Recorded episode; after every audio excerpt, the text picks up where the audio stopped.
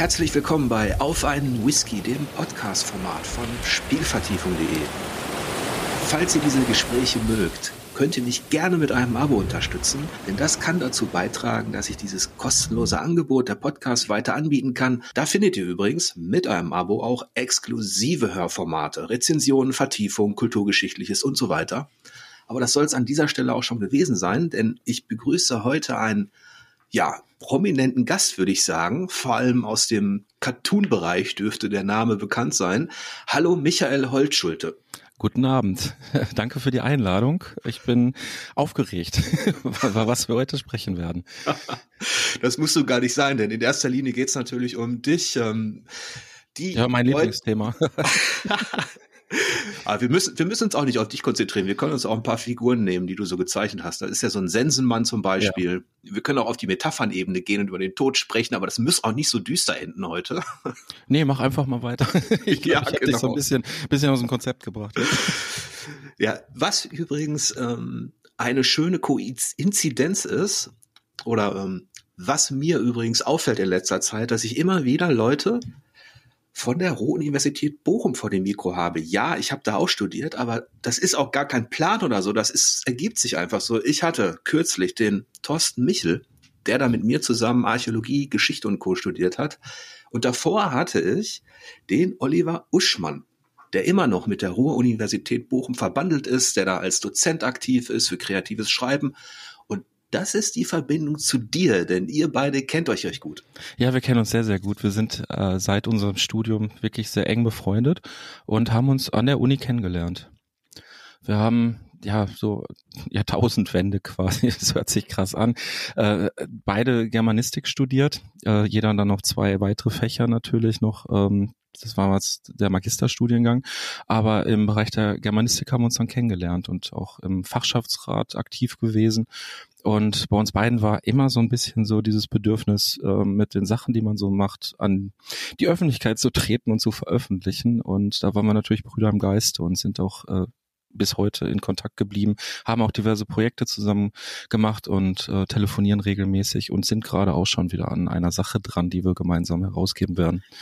Das klingt ja spannend, aber ich vermute mal, darüber darfst du noch nichts sagen. Nee, darüber darf ich noch nichts sagen. Dafür kann ich aber, äh, wo du das gerade mit der Ruhr-Uni erwähnt hast, auch eine schöne Anekdote erzählen. Ich habe vor kurzem ähm, eine ganz kleine Rolle bei einer Komödie gehabt. Die wurde in Mülheim gedreht und äh, den Regisseur, den habe ich über eine Veranstaltung über Depression kennengelernt und stellte sich dann raus, dass wir auch zusammen studiert haben. Er war zwar ein bisschen älter, hatte später angefangen zu studieren, aber wir haben auch in den gleichen Kursen gesessen und uns jetzt quasi nachträglich erst kennengelernt. Also so klein ist die Welt manchmal. Ruhe-Uni verbindet da doch dann ein bisschen. Ich hätte auch nicht gedacht, dass, dass das alles nochmal so wie ein Bumerang zurückkommt. Ich war ja auch lange, lange Zeit weit weg. Ich meine, ich bin immer noch weit weg. Ich sitze ja hier in Hamburg ähm, war zwischenzeitlich mal ganz kurz in Nürnberg aktiv, dann war ich äh, da unten äh, im Umfeld von München mal ein paar Jahre, bis bevor es dann zurückging hier an die Küste.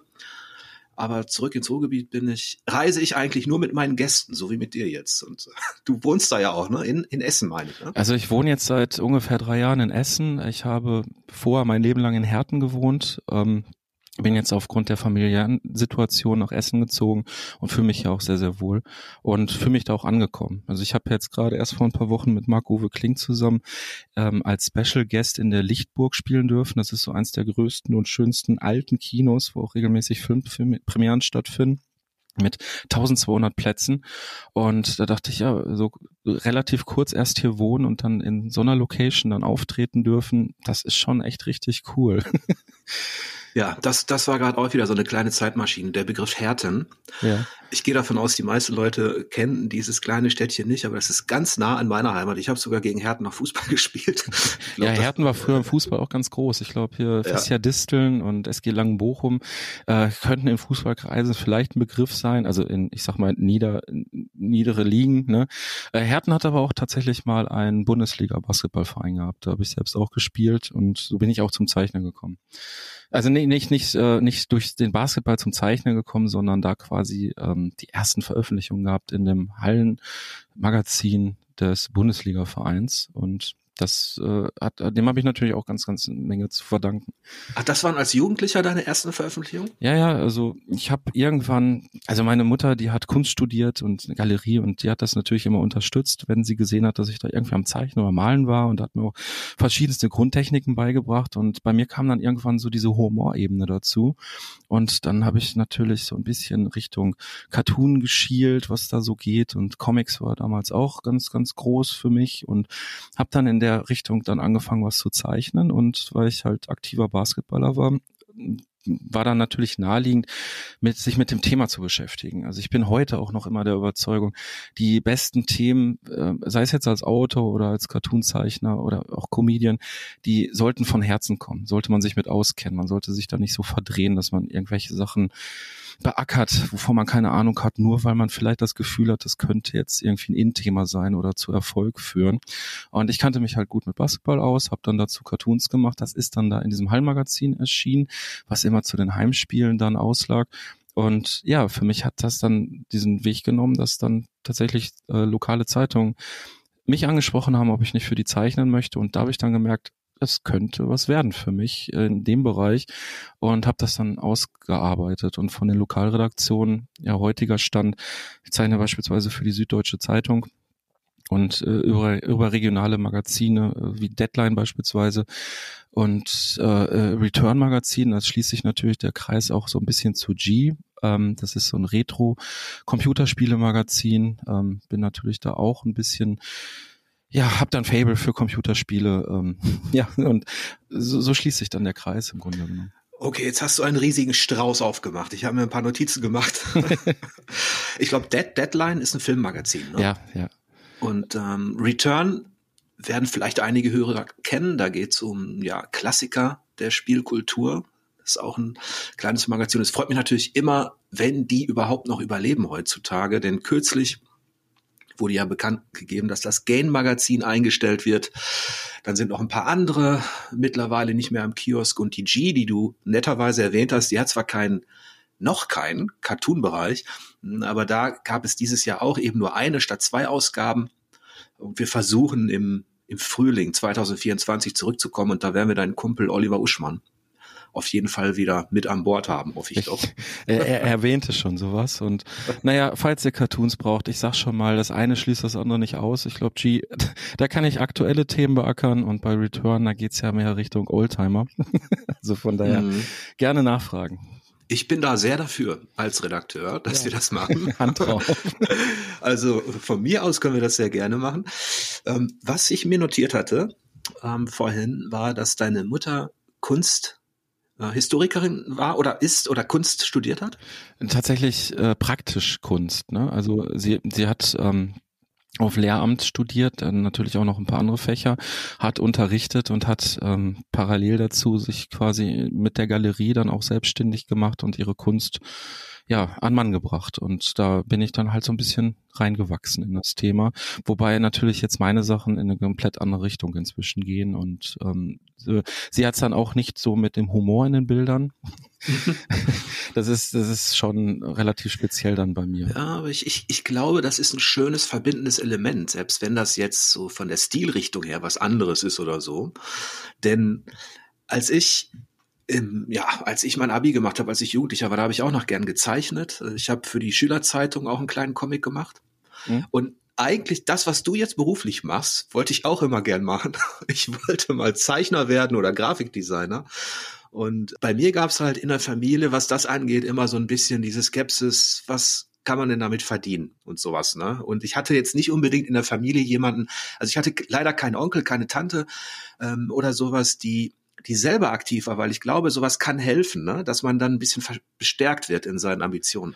Ja, sagen wir mal so, also ich habe ja nicht ohne Grund an der Uni noch studiert. Ähm, jetzt könnte man natürlich fragen, ähm, hast du vielleicht noch eine Ausbildung oder ein Studium in der Richtung des, ich sag mal, künstlerischen gemacht und ähm, ich muss da zu meiner Schande gestehen, ich wollte auch Grafikdesign studieren und ähm, in einer jugendlichen Überheblichkeit habe ich dann in die Mappe für die Bewerbung, man musste sich für Grafikdesign ja mit so Mappen bewerben, habe hab ich, ich auch gemacht. Ja, habe ich nur Sachen reingetan, die eben schon komplett fertig waren. Ich habe ja, wie gesagt, mit 15 angefangen für Zeitungen zu zeichnen, habe dann auch relativ viel schon, ich sag mal so ausgearbeitete Logos gemacht und irgendwelche Kundenaufträge und sowas habe ich dann da ausschließlich reingetan. Das war jetzt nicht unbedingt repräsentativ, dass jetzt irgendein Prof sich das angucken kann und sagen kann, ja, da kann man jetzt eine Entwicklung sehen oder so. Aber wie gesagt, in diesem jugendlichen Größenwahn dachte, das klappt schon. Also wen sollen die nehmen, wenn nicht mich? Ne? und damit bin ich dann so auf die Schnauze gefallen, dass ich dann irgendwie sagte, ähm, ja gut, ich will jetzt auch nicht länger warten, weil ich hatte zu dem Zeitpunkt auch schon in einer Werbeagentur auch noch zusätzlich gearbeitet. Also dachte ich irgendwie so ein Bildungspatent und habe dann halt eben Germanistik, Sozialpsychologie und Politikwissenschaften studiert. Eben da, wo ich halt Olli dann kennengelernt habe. Und ähm, das war tatsächlich auch so ein bisschen, ähm, um meine Eltern zu beruhigen. Weißt du, mit so einem Bildungspatent in der Tasche, äh, man weiß ja nicht, wo führt dann das hin. Der Junge will Cartoonzeichner werden. Oh Gott, wir, wir müssen den unser Leben lang durchfüttern. Ja, das kenne ich gut von zu Hause. Ne? Äh, darf ich fragen, wo du dich beworben hast mit der Mappe? War das zufällig in Münster? Nee, das war Essen und Dortmund zu dem Zeitpunkt. Ah, ich habe mich damals in Münster beworben und ja, das war auch so. Äh, meine Kunstlehrerin, die hat irgendwie, also die hat mich schon bestärkt darin, dass ich das machen soll, aber die hat dann auch mal sie hat sich die Mappe angeschaut und meinte dann, meine Güte, das sind ja schon wieder diese Strichmännchen, die machen doch heutzutage alle. diese Strichmännchen. Und in der Tat, sie hatte recht, ähm, in dem Alter hat man auch nicht dieses, diesen Blick dafür, dass man wirklich auch ein breites Spektrum bedienen muss, dass man sich verschiedene Stile aneignen muss. Egal. Naja, da muss ich, da muss ich jetzt ja natürlich für meine Branche so ein bisschen widersprechen, das mit den verschiedenen Stilen. Das ist sehr, sehr hilfreich, wenn man für eine Mappe zeigen kann, dass da Entwicklungspotenzial ist und dass man sich mit verschiedenen Techniken auseinandersetzt. Aber das mit dem Stil, das ist eher von Vorteil, dass man einen Stil hat und der wiedererkennbar ist, wenn man sich so in der Cartoon-Branche aufhält das wird auch jeder Redakteur, äh, Lektor, äh, Verlagschef wird in der Richtung dann was sagen. Ich meine, ich musste da auch, bevor ich irgendwie beim Verlag gelandet bin und meine ganzen Bücher veröffentlichen durfte, hat das auch sehr lange gedauert. Das ist auch nicht eben mal so mit Fingerschnips gewesen. Ich habe da auch sehr viele Absagen kassiert und ähm, war da natürlich dann auch immer niedergeschmettert, aber äh, dann hier schöne Grüße an Dieter Schwalm, das war damals der Verlagschef von Lappan, der war halt auch immer sehr konstruktiv und hat auch beobachtet, was ich so weitermache und im Internet meine Veröffentlichung verfolgt, bis er dann irgendwann sagte, so, jetzt ist er soweit und hat mir dann ein Angebot für eine Beteiligung an so einer Cartoon-Anthologie gemacht. Und ähm, er hat damals auch so das Credo gehabt, so nicht, dabei soll es nicht bleiben, sondern man will auch einen Künstler langfristig aufbauen und so ging das dann los mit den eigenen Büchern. Und es hat aber auch einen langen Atem erfordert und da sollte man am Ball bleiben und auch kritikfähig sein. Also das kann ich auch wirklich jedem nur empfehlen, sich das mal anzuhören, warum nicht. Nicht nur zu hören, nein, sondern auch das Warum. Und dann kann man da diverse Sachen eben auch äh, an sich ändern oder an seinem Stil ändern.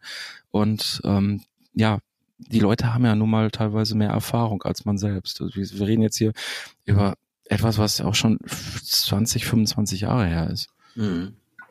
Ja, man hat ja auch schon rausgehört, dass du recht früh nebenbei veröffentlicht hast, sei es äh, für das Magazin, für den Club in Herten oder eben in der Marketingagentur habe ich rausgehört. Warst ja, ja Werb Werbeagentur, Marketing Oder Werbeagentur. ist, glaube ich, so ein bisschen was anderes. Mhm. Ähm, ja, auch diverse Werbeagenturen dann auch gearbeitet, was natürlich auch mir sehr weitergeholfen hat in Bezug auf den Umgang beispielsweise mit, mit den ganzen Programmen, die heutzutage so äh, halt eben benutzt werden, was, was Drucksachen anbelangt und dass man halt diverse Sachen da auch komplett alleine hinbekommen hat, ohne wirklich dafür noch weitere Leute dann beauftragen zu müssen, irgendwas druckfertig fertig zu machen. Und das war, also passte dann so. Das war im Grunde genommen mein Weg des Studiums für das, was ich machen wollte. Hm. Ja, bei mir hat äh, nicht geholfen, wie gesagt, äh, die Mappe kam zurück, kommentarlos. Ohne Kommentarlos, Kritik. ja. Nein, sie, wir brauchen sie ja nicht. War vielleicht auch besser so. Und im Nachklapp muss ich ja sagen, man ist ja in dem Alter noch ähm, relativ naiv. Man, man kennt äh, die Welt wirklich noch nicht. Es gab auch noch kein Internet, zu meiner Entschuldigung. Sprich, man hat auch noch nicht so diesen, ähm, diesen Vergleich gehabt. Heutzutage wüsste man zum Beispiel, dass es sowas wie Mappenstunden gibt, ne? Oder ja. so Kurse und ähm, Richtig. dass man auch mal irgendwie in Foren mal nachfragen kann. Nee, aber äh, damals hat man tatsächlich einfach nur ein Papier bekommen, wo drauf stand, nee, danke. Und dann, dann hat man sich so wirklich alleingelassen gefühlt damit. Und ja, heutzutage ist das, glaube ich, wenn man wirklich will, ein bisschen einfacher, da auch im Voraus Informationen zu sammeln. Ja, das, das ist einfacher, das stimmt. Ähm, wenn ich jetzt mit meinen, mit meinen Töchtern spreche, die beide im künstlerischen Bereich aktiv sind, dann, dann sagen die allerdings, dass du heutzutage schnell das Gefühl bekommen kannst, egal ob du dich zum Beispiel auf YouTube für eine bestimmte, für Skulpturieren interessierst oder für eine bestimmte äh, Tuschemalerei oder irgendwas aus Japan. Hm. Heutzutage bekommst du so viele Eindrücke als Kunstschaffender, auch als als junger Zeichner, als junge, ähm, äh, wenn du modellierst oder irgendwas, dass du schnell das Gefühl bekommst, mein Gott, die Welt da draußen ist schon so verdammt gut in allem. Wie soll ich da noch in irgendeiner Form äh, zum Beispiel äh, auffallen oder wie soll ich das toppen, was da alles zu sehen ist auf Instagram, auf YouTube an, weil es, ist ja wirklich auch eine Fülle an Künstlern einfach äh, permanent sichtbar, ne? Ja, also die, die ganzen Einflüsse auch zu sortieren für sich, ja. Das, äh, das ist natürlich so dieses ja, Übermaß an, an allem, was man irgendwie dann an Informationen bekommen kann, ist natürlich da auch wieder ein bisschen von Nachteil. Das muss ich zugeben. Aber ich glaube, ich hätte damals alles aufgesogen, um dementsprechend da zu landen, wo ich hin wollte, was dann halt nicht funktioniert hat. Hm. Wo wir zumindest wieder eine Gemeinsamkeit haben, nicht im künstlerischen, da hast du quasi deinen Weg gemacht und da können wir gleich noch drauf eingehen, auf so ein paar interessante Schritte. Was wir wiederum gemeinsam haben ist, okay, wenn die Mappe zurückkommt, Junge, und du kein Grafikdesigner werden kannst oder Comiczeichner, dann musst du was Vernünftiges machen und aus diesem Grund habe ich dann eben auch nach der nach der Bundeswehr studiert. Eigentlich sollte ich Jura oder Medizin studieren. Für Medizin war reichte mein Abi nicht und auf Jura hatte ich keinen Bock und deswegen habe ich ähm, eben Geschichte, Skandinavistik und Co. studiert, ohne zu wissen, was mich da erwartet, aber da hatte ich zumindest so ein bisschen Lust drauf. Und ich glaube, das ist so die letzte Gemeinsamkeit, dass aus der Familie heraus so ein bisschen, also dass man, ja, dass man was Vernünftiges irgendwie auch abschließen wollte. Ne? Ja, also ich habe ja vorhin das Bildungspatent genannt.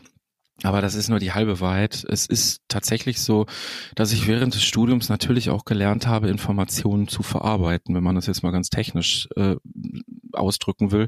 Also sprich, man muss ja nicht alles wissen, sondern nur wissen, wo es steht, aber dass man weiß, wie man an die Informationen kommt, wie man die für sich sortiert und, und, und. Ne? Also so ein Germanistikstudium ist ja jetzt kein Studium vergleichbar mit Architektur oder Medizin, wie du es gerade erwähnt hast, wo man auf einen bestimmten Beruf hin etwas studiert und dann eventuell dann irgendwann in einem vorgezeichneten Beruf dann äh, arbeiten kann, sondern es ist ja mehr so allgemein, ne? also so ein bisschen so Geisteswissenschaft halt.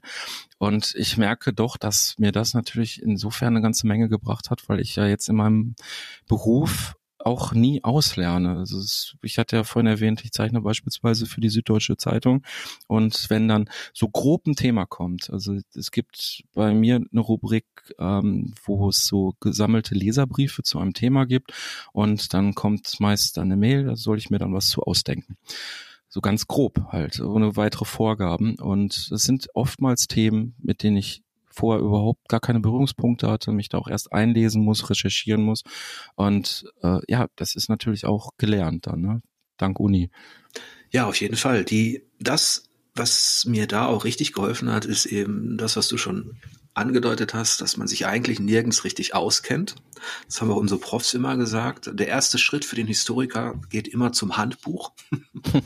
Ähm, kein Professor der Geschichte kennt sich natürlich in jeder Zeit aus und so weiter. Und auch die Archäologen äh, haben halt eine ähnliche Perspektive gehabt, wenn du halt das Glück hattest, wirklich gute Professoren und Professorinnen zu finden und oder in deinen Kursen zu haben dann haben die dich eigentlich relativ gut angeleitet, wie du in dieser weiten Welt des Wissens für dich so einen kleinen Pfad ausmachen kannst und irgendwo eine Lichtung findest, auf der du auf der du dich ein bisschen informierst und darüber dann vielleicht ein bisschen was erzählen kannst. Und ähm, das hat mir in der Tat auch geholfen, in dem Job dann später als in der Spielepresse, wo es ja dann auch tatsächlich darum geht, zu recherchieren und zu schreiben, Und da ist es eben nicht das 19. Jahrhundert oder die germanische Mythologie, sondern da ist es eben Shadow of the Colossus oder irgendein Elder Scrolls, was für sich gesehen auch wieder so eine unbekannte Welt ist, von der man erstmal gar nichts weiß.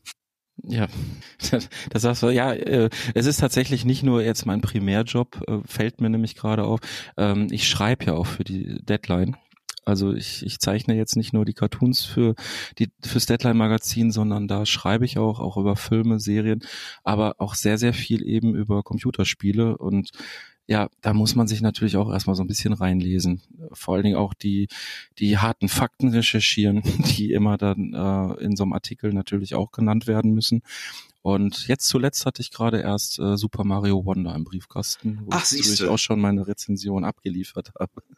Hast du abgeliefert? Habe ich abgeliefert, allerdings ohne es selbst zu spielen, muss ich äh, nicht, ja nicht eingestehen.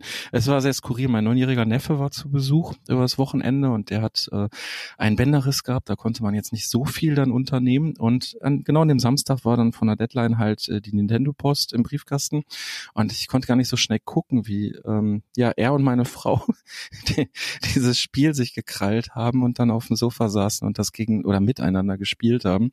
Und äh, mein and ja, zweijähriger Sohn, der saß dann dazwischen, war total fasziniert von den Bildern und dachte so, ja mein Gott, also Super Mario ist wirklich so Generation, nicht, nicht nur äh, übergreifend, sondern Generation umarmend. Also das war so friedlich, wie die da gespielt haben und Spaß hatten und da musste ich eigentlich nur zugucken und äh, konnte dadurch natürlich auch ein bisschen besser mich darauf konzentrieren, was ist so neu an dem Spiel und ähm, hab's dann bei der Rezension auch so ein bisschen so auf dieser persönlichen Familienschiene beschrieben. Und hast selber aber gar nicht gespielt? Ich habe natürlich irgendwann ähm, das äh, auch der auch die Steuerung übernommen aber äh, ich habe halt hauptsächlich dann zugeguckt es war einfach ein Bild für die Götter okay ja ähm, und ich bin natürlich jetzt ja. der der Super Onkel ne also mhm. mit dem kurzen dann da äh, Super Mario zu spielen das ist jetzt zwar nicht besonders pädagogisch wertvoll gewesen glaube ich aber äh, ich glaube er hatte Spaß an dem Wochenende ja, das haben wir kürzlich auch gespielt. Äh, meine beiden Töchter waren zu Besuch und äh, wir haben das kooperativ gespielt tatsächlich. Gar nicht so schlecht, so kooperativ, ne? Es hat auf jeden Fall mehr Spaß gemacht als Sonic Superstars, von dem ich mir ein bisschen mehr auf hatte kooperativ. Das war recht chaotisch, aber dadurch, dass Mario auch relativ langsam ist im Vergleich und ähm, die, die Level auch wirklich gut ähm, gut designt sind, was das angeht, wenn du mit mehreren Leuten spielst, hat das, ähm, hat das tatsächlich Laune gemacht, muss ich sagen. Ja, man muss auf jeden Fall auch viel sprechen, sich absprechen und äh, auch die Bildschirmränder mit einplanen, was dazu führt, dass man wirklich kommuniziert miteinander. Ich mag es ja sowieso, wenn es noch so Spiele gibt, die man quasi nebeneinander auf dem Sofa spielen kann. Nichts gegen Online-Spiele, aber es gibt ja nichts Schöneres, als wirklich da nebeneinander zu sitzen und sich zum Beispiel wie bei Mortal Kombat auf die Fresse zu hauen oder, oder Autorennen mal so gegeneinander oder Super Mario Kart ist natürlich auch Klassiker. Ne? Es ist, glaube ich, kein Spiel, bei dem man so wütend werden kann, aber es ist halt toll, äh, dass, dass es so Leute zusammenführt. Im Gegensatz zum Online-Spielen, wie gesagt, ist toll, aber äh, wie gesagt, nebeneinander spielen ist, ist schön. Mario Kart spiele ich nur noch sehr ungern, wenn ich Besuch habe von meinen Töchtern, weil die einfach zu gut da drin sind. Ähm, das ist wirklich zum Verzweifeln. Ja, ich muss zugeben, meine Frau ist da auch sehr, sehr gut drin und äh, das, das gibt dann auch immer wirklich sehr, sehr ehrgeizige äh, Matches. Aber siehst du, das wusste ich gar nicht, dass du auch Spiele rezensierst für die Deadline und dass die überhaupt über Spiele spricht, aber jetzt weiß ich's. Ja, die haben da tatsächlich eine Rubrik zu. Überhaupt ein sehr empfehlenswertes Magazin. Es geht ja hauptsächlich so um die äh, so fantastische Filme, um das jetzt mal ganz, ganz ähm, allgemein zu nennen. Also auch natürlich sehr viel Horrorfilme, aber also sehr viel abseits des Mainstreams. Und das ist so ein, so ein Genre, wo ich mich dann auch sehr wohlfühle. Mhm. Jetzt klang das vorhin, als du den die Konzeption deiner Comics für die Süddeutsche beschrieben hast, recht anspruchsvoll. Ne? Du kriegst, hm, wenn ich das richtig verstanden habe, ein Bündel an Leserbriefen und da geht es um ein Thema. Und das kann ja dann alles sein, ne? Von politisch bis hin zu Kultur oder bist du auf einen bestimmten Bereich? Fluss? Nee, nee, ähm, also die Leserbriefe bekomme ich teilweise ja noch mal gar nicht. Ähm, Ach so. Äh, sondern einfach nur die, also das Thema, worauf sich die Leserbriefe beziehen Das ist ja im, ist ja meistens ein paar Tage vorher gewesen. Und dann kriege ich da natürlich, habe ich dann natürlich die Artikel zur Verfügung, muss mich da aber trotzdem halt dann noch ein bisschen mehr in die Tiefe einlesen. Und das kann alles Mögliche sein. Also von jetzt äh, Politik, in, Inlands, Auslands, äh, Kirchenkritik, alles möglich. Also mhm. was, was gerade so zum Aufreger wird. Und natürlich auch sehr spannend. Aber ich muss da noch korrigieren, ich mache ja keine Comics, ich mache Cartoons. Richtig, richtig. Das muss ich mir jetzt auch wirklich mal auf die Fahne schreiben. ist kein Problem. Äh, ich erwähne es nur sehr, sehr gerne. Weil ich, ja. Äh, ich, ich hatte ja vorhin äh, kurz angerissen, dass ich auch live mit Bühnenshow unterwegs bin und das ist so quasi die Einleitung, weil ich war mal ähm, bei einer letzten Sendung von TV Total mit Stefan Raab zu Gast und er, er hatte mich wirklich toll angekündigt, nur sagte dann halt hier Comiczeichner, Comicbücher, Comicfigur und das habe ich bei der Live-Show so ein bisschen so als Aufhänger, um einfach den Unterschied ein bisschen zu erklären. Ähm, was, was halt ein ganz guter Einstieg so für das ganze Programm ist. Aber dann erklär doch mal den Unterschied. Naja, ich könnte dich jetzt mal fragen, wo siehst du den größten Unterschied? Ich versuche es jetzt mal so ein bisschen didaktisch. Okay, das ist gemein. Du hast den Ball jetzt zurückgespielt. Warte mal. Also ich bin ja leidenschaftlicher Comicleser bei mir ähm, befinden sich in den Regalen. Also genau die Dinge, die keine Cartoons sind, denke ich mal. Also egal, ob jetzt irgendwelche Sachen von Wolverine oder von Rick Remender. Ähm, das ist wahrscheinlich alles genau das, was Richtung Graphic Novel auch geht. Das ist ja auch so ein moderner Ausdruck. Ja, um ein bisschen mehr die, Erwachs die Erwachs Erwachsenen dazu äh, nicht befriedigen, aber dass man dann irgendwie stolz sagen, ich lese Graphic Novel. Warte mal, ich, ich, ich habe, ähm, wo ich gerade da hinschaue, ich weiß gar nicht, ob man das überhaupt sagen darf. Äh, zum Beispiel als Jugendlicher habe ich noch gelesen, die Sturmtruppen. ich weiß nicht, ob ja, du dürft, ja, ja, ist alles bekannt. Ist das Comic oder Cartoon? Wahrscheinlich Comic, ne? Das ist äh, alles Comic. Ich meine, ganz profan. Ja. Äh, Comic mhm. hat halt mehrere Bilder, Panels. Panels heißt das ja als Fachbegriff. Und erzählt halt über ganz, ganz viele Bilder eine Geschichte. Und das muss auch nicht zwingend lustig sein.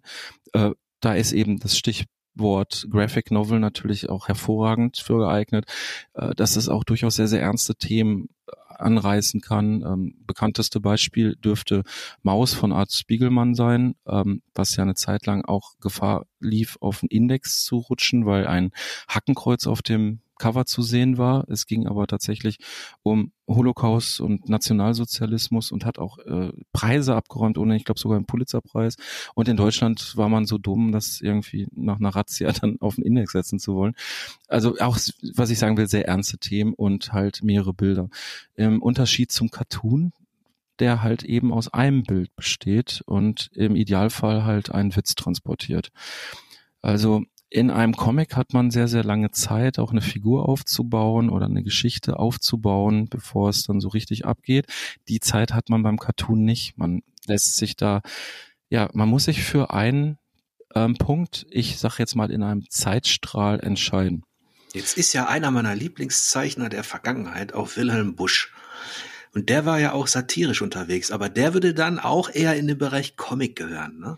Also wenn es so eine lange Geschichte mit vielen Bildern ist, würde ich es auch eher dahin. Und es gibt natürlich so Mischformen, es nennt sich dann so Cartoon Strip, also was man so aus der Zeitung auch kennt, wo so drei Bilder hintereinander sind. Heger, das schreckliche Garfield, wie auch immer ähm, diese ganzen Serien heißen. Das ist dann so Cartoon Strip, das ist so eine Mischform.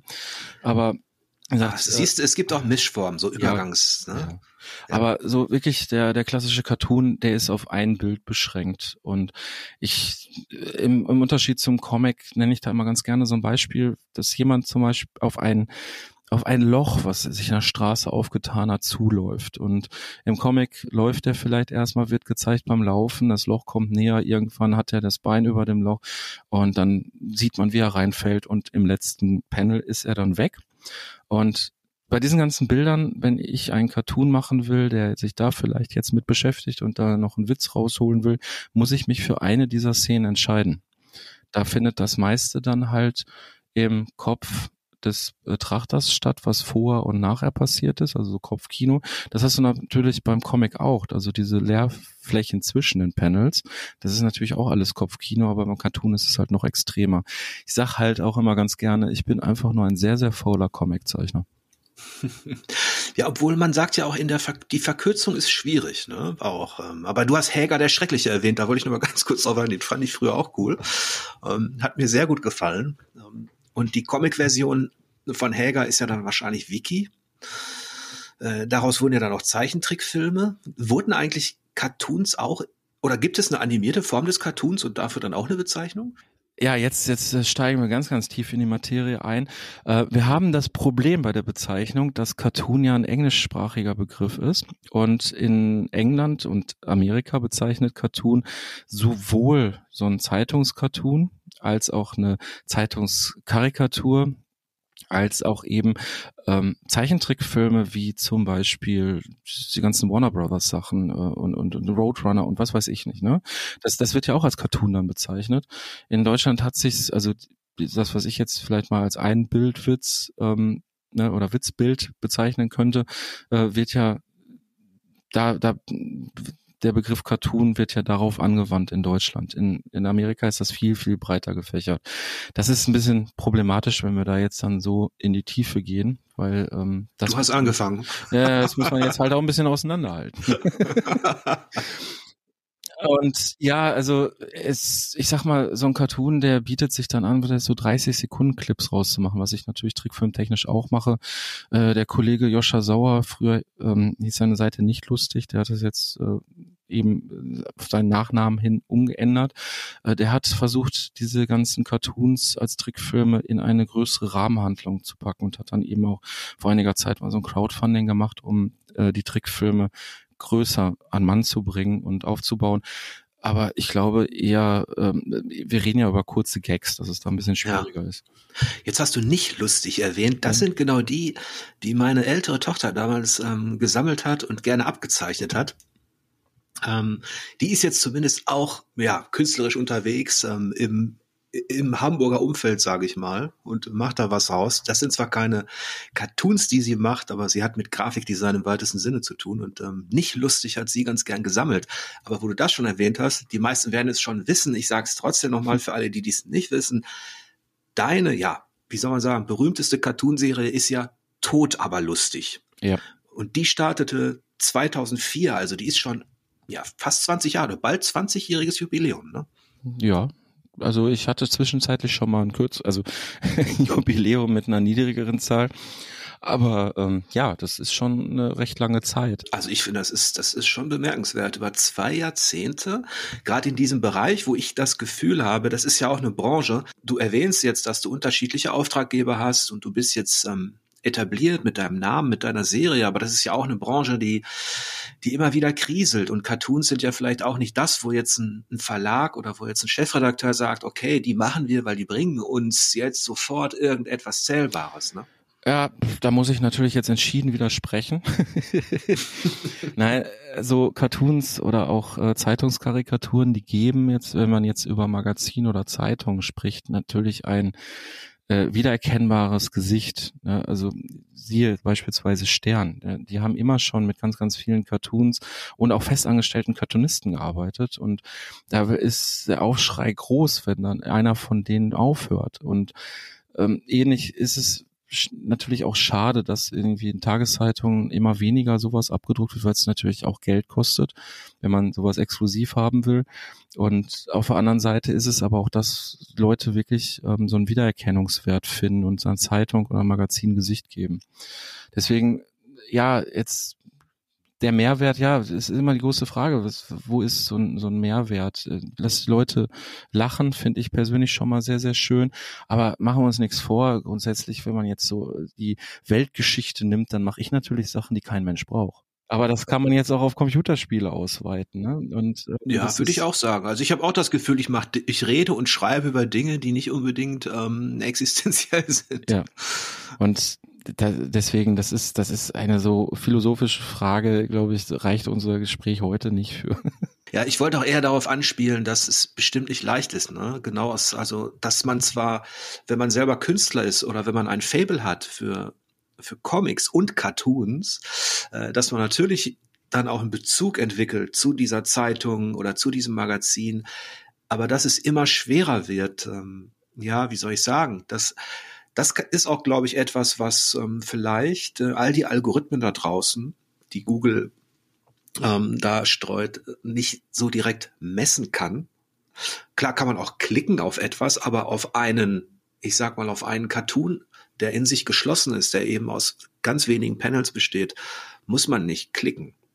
Ähm, der ist sichtbar irgendwo, aber das sind alles so diese Themen, mit denen ich zu tun hatte als Chefredakteur jetzt bei so einem Online-Magazin, dass nur noch Dinge unterstützt und gefördert worden sind, die zählbar für diesen Giganten Google da draußen auch irgendwas gebracht haben. Ne? Also das war auch eher eine, eine gewisse Systemkritik, ja. weil mir, gefällt dieses Prinzip auch ja, nicht. Ja, jetzt heutzutage ist natürlich ganz extrem noch dazu gekommen, dass man eben die sozialen Medien, Google ist ja ist ja das eine, aber die sozialen Medien, da ist es ja auch so.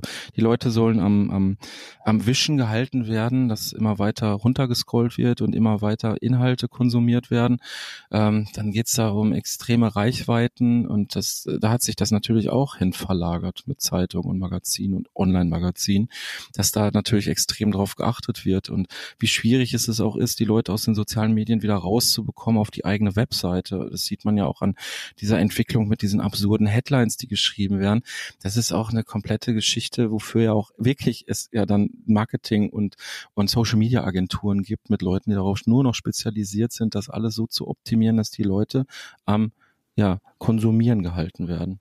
Ja, und, und ich habe mal überlegt, welcher Comic, welcher Cartoon mich damals, als ich Magazine noch abonniert habe, Printmagazine, interessiert. Und da waren zum Beispiel zwei Sachen, an die erinnere ich mich. Und zwar auf der einen Seite die Space Red. Die erschien in dem Videospielmagazin ASM. Ja, kenne ich noch.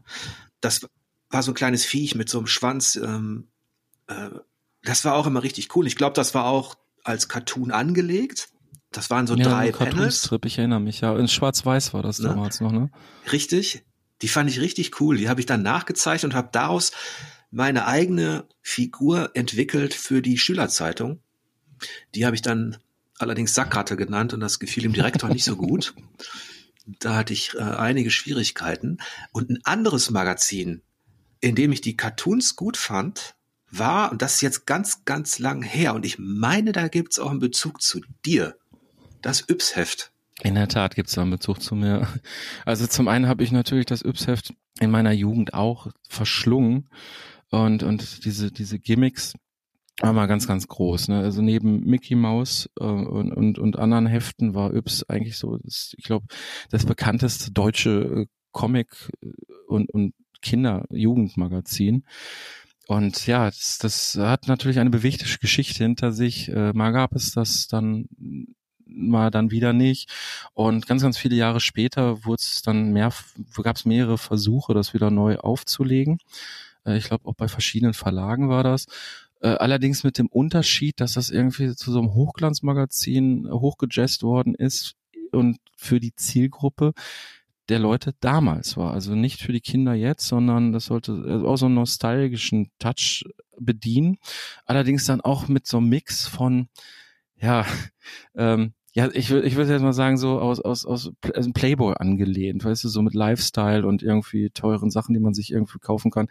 Also ein Konzept, was sehr abenteuerlich war. Aber nichtsdestotrotz ähm, bin ich irgendwie da hingekommen, dass ich ganz, ganz viele Cover für diese Neuauflagen gemacht habe und auch meine Cartoons in diesen aktuellen Yps-Heften äh, veröffentlichen konnte. Was natürlich auch, also wenn ich das meinem jugendlichen Ich jetzt hätte erzählt, also ich hätte mich für verrückt erklärt, dass ich mal irgendwie die Yps äh, Magazincover mache.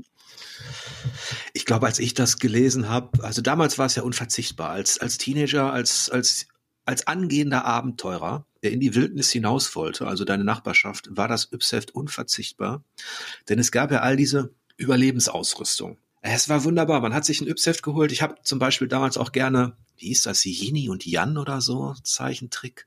Das hatte ja auch einen wiederkehrenden einige wiederkehrende Serien. Ja, das Yps natürlich selbst, also dieses Känguru. Ja. Ähm, ich glaube auch viele französische Comicreihen, die wurden da quasi so als als äh, Fortsetzungstitel, haben auch in Deutschland dann Premiere im Yps-Heft gehabt. Und äh, ja, ich, ich kriege das alles gar nicht mehr auf die Reihe, wer da alles damals äh, äh, drin war. Ja, aber was es da auch alles gab, also Zaubertricks, äh, Katapulte, äh, äh irgendwelche Larven, die man züchten konnte. U-Boote. Und für mich ganz wichtig waren halt, weil ich, weil ich gerne mit meinen, mit meinen Kumpels da im Wald unterwegs war und wir irgendwas gespielt haben, was eine Mischung war aus Robin Hood und äh, weiß ich nicht, Herr der Ringe. Da gab's halt immer auch so Überlebensgeschichten, Kompass oder so oder ein Fernglas oder so. Ja, wobei ich halt auch glaube, dieses Konzept, das äh, wurde tot kopiert. Ne? Also heutzutage gibt es ja auch kaum noch ein Magazin, was nicht ohne diesen ganzen Plastikkrempel auskommt. Äh, das ist natürlich auch ein bisschen problematisch, weil die Sachen halt auch nicht besonders hochwertig verarbeitet sind und dann relativ schnell im Müll landen. Also hier Stichwort äh, Plastik im Meer und so. Äh, ich glaube, das musste man mhm. als Konzept auch insgesamt mal überdenken und diese ganze Entwicklung mal ein bisschen zurückschrauben. Nur das Yps-Heft als quasi Erfinder dieses ganzen, äh, ja, des Gimmicks an sich, ähm, hat es bisher leider nicht dauerhaft überlebt in den 80ern hast du gar nicht, gab es gar nicht die Diskussion über sowas. Wenn ich, du hast schon recht, aber über, über Umwelt in dem Sinne, also bis hin zu Plastik oder so, das, das wurde gar nicht diskutiert, sowas. Ähm, aber es gibt übrigens noch einen kleinen Dreh zur Ruhr-Uni und also zwischen Yps und Ruhr-Uni. Bin ich gespannt. denn ja, ist, das ist mir jetzt gerade wieder eingefallen, denn an der Ruhr-Uni habe ich erfahren, in irgendeinem Gespräch, da haben wir auch, ich weiß nicht, ob es nach zwei, drei Bier war, wir haben tatsächlich über Comics, Kindheit und Co. gesprochen, was wir alles abonniert haben. Da kamen wir auch auf das Yps-Heft. Und da meinte mein Gesprächspartner, dessen Namen ich jetzt vergessen habe, dass das Yps-Heft das Beste ist, was der Kommunismus je hervorgebracht hat. Wow.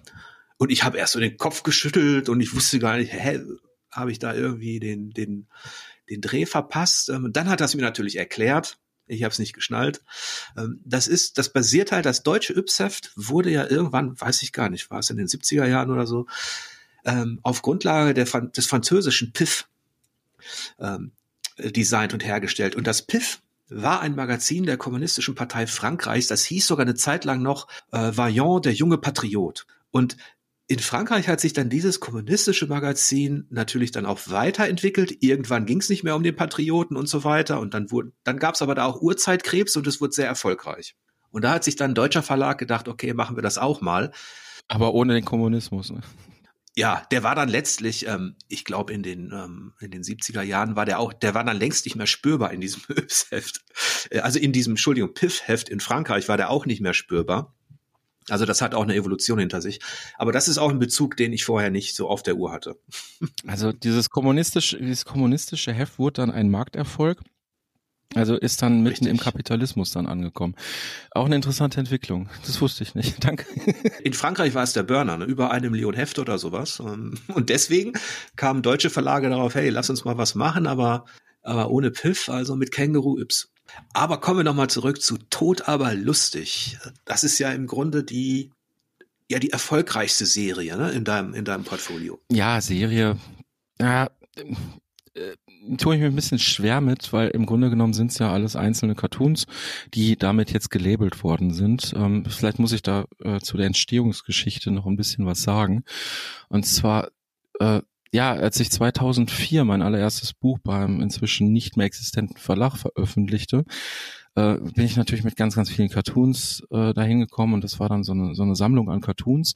Und für einen Titel muss man dann irgendwie gucken, wo verläuft da der rote Faden und wie kann man das ganze Baby benennen.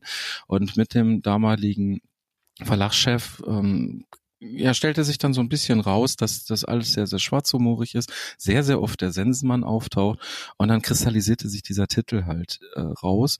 Und wie das so ist, wenn man so sein erstes Buch veröffentlicht, ist man dann natürlich sehr, sehr stolz drauf. Und dann habe ich da eben eine Webseite zu aufgebaut, wo ich dann halt ähm, regelmäßig neue Cartoons dann veröffentlicht habe. Und ja, über die Jahre hat sich das so ein bisschen als Marke oder jetzt ja Serie dann so verselbstständigt. Und da ist dann inzwischen auch eine ganze Menge zu sehen, ja. Das heißt, der Begriff Serie ist deshalb ein bisschen irreführend, weil du nicht regelmäßig alle ja jeden Monat etwas veröffentlichst, sondern eher Naja, schon sehr, sehr regelmäßig, ähm, aber irreführend deswegen, weil es jetzt nicht ausschließlich der Sensenmann ist. Ne? Ich habe natürlich auch diverse andere Themen, die in Cartoons verarbeitet werden oder alles, was mir halt irgendwie so auffällt, wobei ich aber auch nicht alles online stelle. Ich möchte natürlich, dass irgendwie so ein paar exklusive Inhalte dann auch in den Büchern sind, wofür Leute dann Geld bezahlen, um das äh, zu haben, äh, dass die da auch was Neues drin entdecken. Und äh, ja, ist ein bunter Mix im Grunde genommen, aber halt immer sehr, sehr schwarzhumorig und dann kommt halt doch sehr oft der Sensenmann vor. Ja, und du hast natürlich noch viele, viele andere Veröffentlichungen. Das, das würde jetzt vielleicht den Rahmen sprengen, die alle aufzuzählen. Aber wenn ich dich jetzt mal frage, wie sich die, diese Branche, dein Arbeitsumfeld innerhalb der 20 Jahre äh, verändert hat, auch vielleicht durch die Digitalisierung, vielleicht auch durch die Tatsache, dass die Leute, wie du schon angesprochen hast, eben vor allem über ihr Smartphone konsumieren.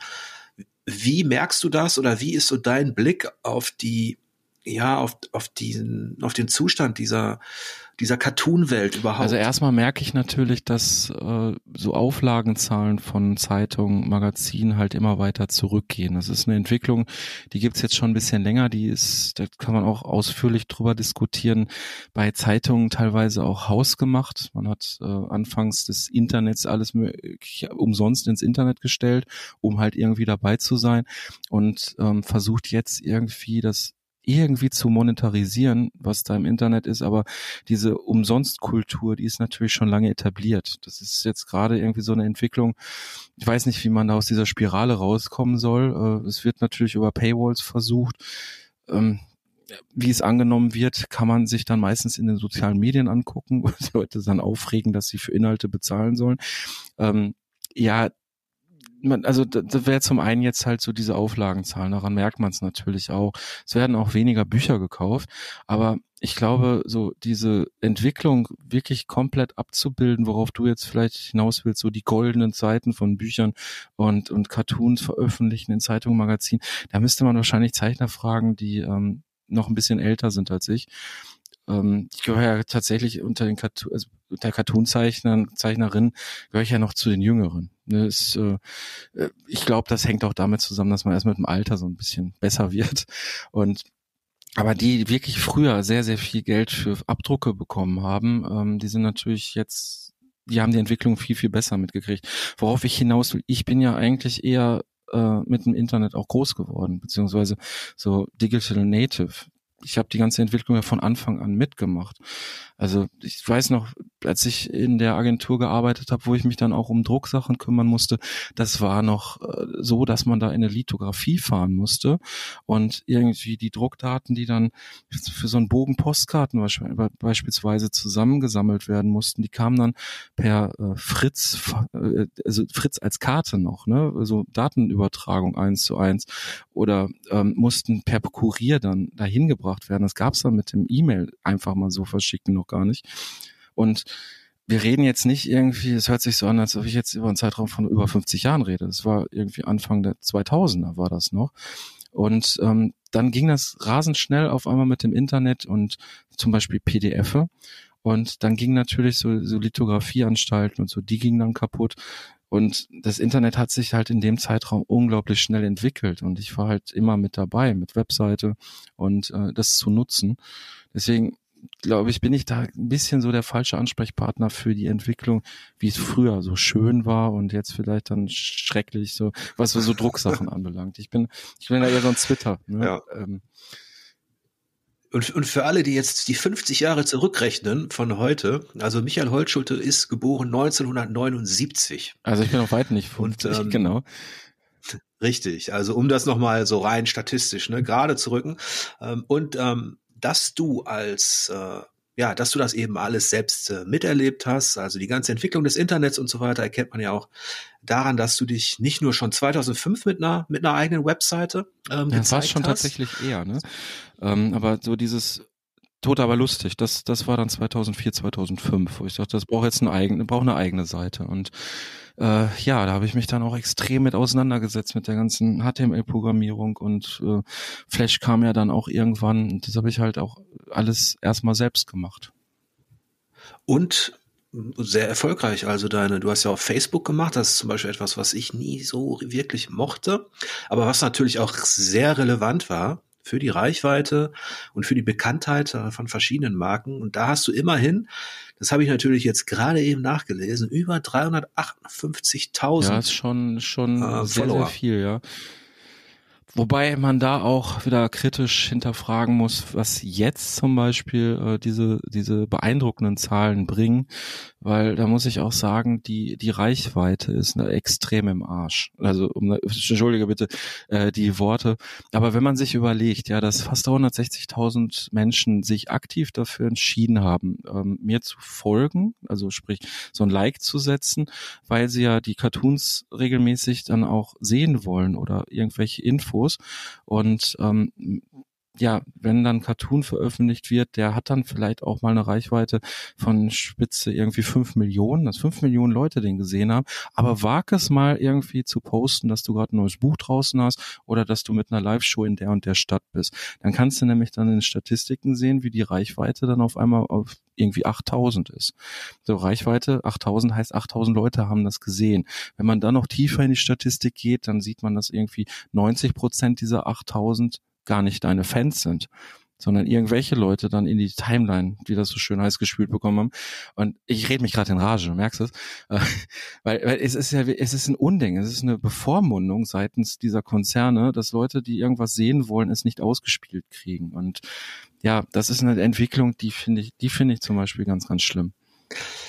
Letztlich weiß ich ja aus Erfahrung, dass genau diese Reichweiten künstlich gepimpt sind. Das ist eine Blase, die aufgebaut wird. Und was die faktische, es, es gab halt in, in, in meinem Metier, im Online-Journalismus, den Begriff Unique ja. User.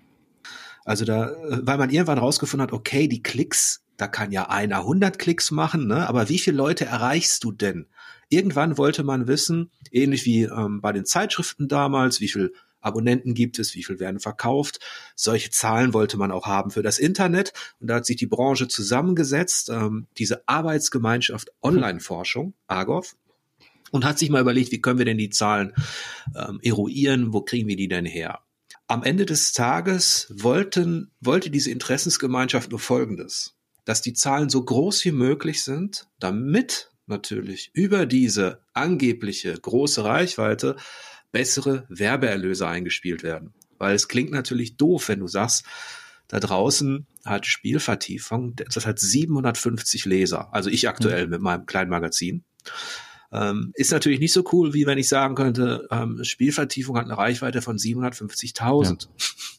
Jetzt ist der Unterschied nicht so krass, aber gerade diese Facebook-Geschichten, die wurden extrem künstlich gepimpt. Da gab es Agenturen, die sich darauf spezialisiert haben, ähm, im, im Marketingbereich und so weiter, um deine Reichweite auf Facebook ähm, zu erhöhen. Das ist fast ein bisschen vergleichbar mit der Immobilienblase. tatsächlich.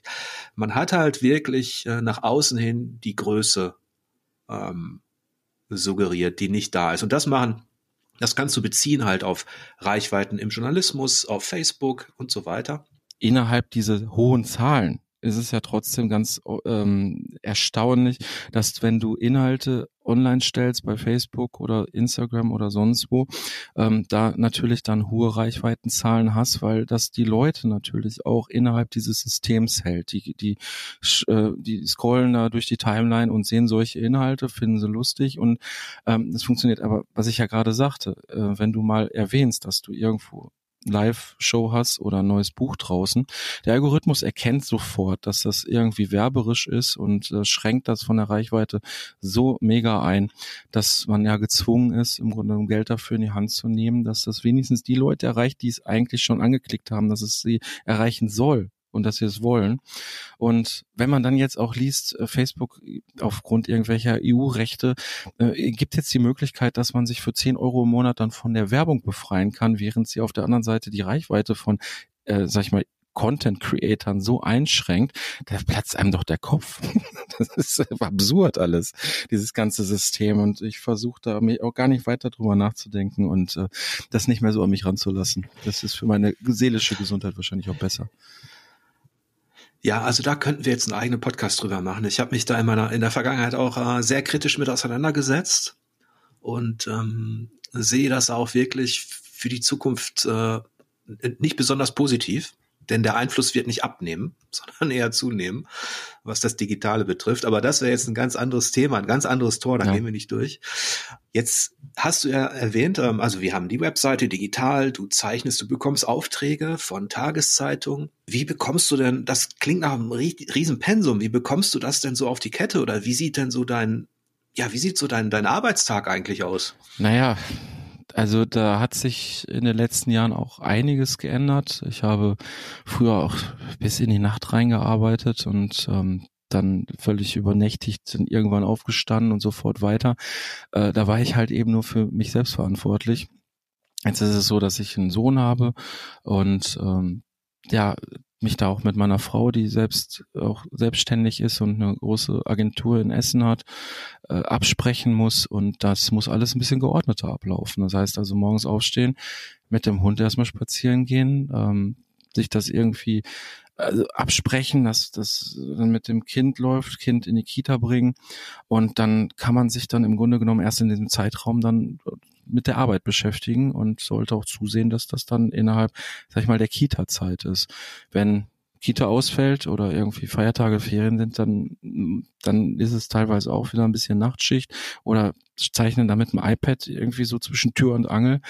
Ähm, das kann ich jetzt gerade gar nicht mehr so genau sagen. Das hat sich irgendwie alles äh, an, äh, ja, komplett geändert. Ne? Also ich finde das sehr, sehr schön mit dem Familienleben. Ich genieße das sehr und ähm, musste da dann halt auch ein bisschen mit der Arbeit das einsehen, dass ich da nicht irgendwie der Einzige bin, um den es da geht. Ne?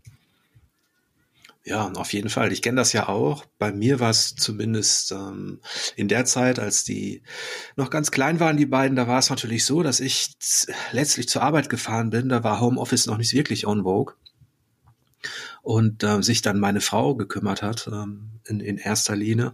Und ähm, ich dann halt abends Zeit hatte oder eben am Wochenende. Das, ähm, das ist ja auch eine sehr, ähm, gerade dieses Kleinkindalter ist eine sehr intensive Zeit, also da, da muss man sich auch gut absprechen. Und ich habe da immer riesen Respekt davor, weil ich es aus eigener Erfahrung ja kenne, ähm, wie, wie dann junge Eltern eben das so alles unter einen Hut bringen. Und ähm, ja, also da muss, muss man auf jeden Fall gut im wahrsten Sinne des Wortes Ja, und es ist natürlich auch immer so ein bisschen Geschacher und Gepoker bei zwei Selbstständigen.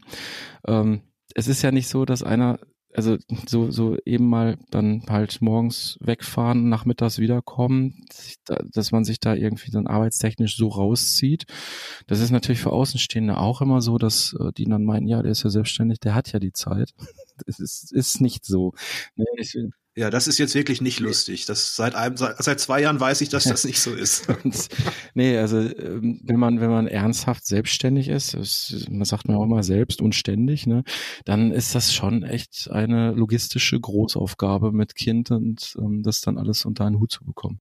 Ja, auf jeden Fall. Also deswegen bin ich auch froh, dass dass dass meine ähm, ja erwachsen sind und ich mir jetzt also bis auf Katzen und Co. Ach so, ich dachte, ich dachte, du sagst jetzt, dass du die Zeit gefunden hast, heute Abend mit mir diesen Podcast aufzunehmen. Gern geschehen, gern geschehen. Ja, ja, ja, siehste, siehste. Ja, ähm, wie sieht es denn aktuell aus mit Projekten und, und ähm, Planung bei dir? Hättest du irgendwas, was du ankündigen kannst? Also ich ankündigen, äh, es ist immer irgendwas in der Pipeline. Es sind ja nicht nur die eigenen Bücher, sondern auch ähm, so Anthologien, Beteiligungen. Jetzt, wir hatten gestern zum Beispiel den 100-jährigen Geburtstag von Loriot. Da ist ein sehr schöner Sammelband rausgekommen, wo ich auch drin vertreten bin. Oder sicherliche beste Bilder mit den besten Cartoons des Jahres. Das sind ja immer, es kommt immer irgendwas gerade raus, äh, was sich lohnt äh, zu kaufen, wenn man Cartoon-Fan ist. Aber wirklich ganz ans Herz legen möchte ich den Postkartenkalender für 2024. Das Ende ist nah. Das ist ein sehr, sehr schöner Kalender. Und natürlich das neueste Tot aber lustig Buch mit dem Untertitel Feierabend.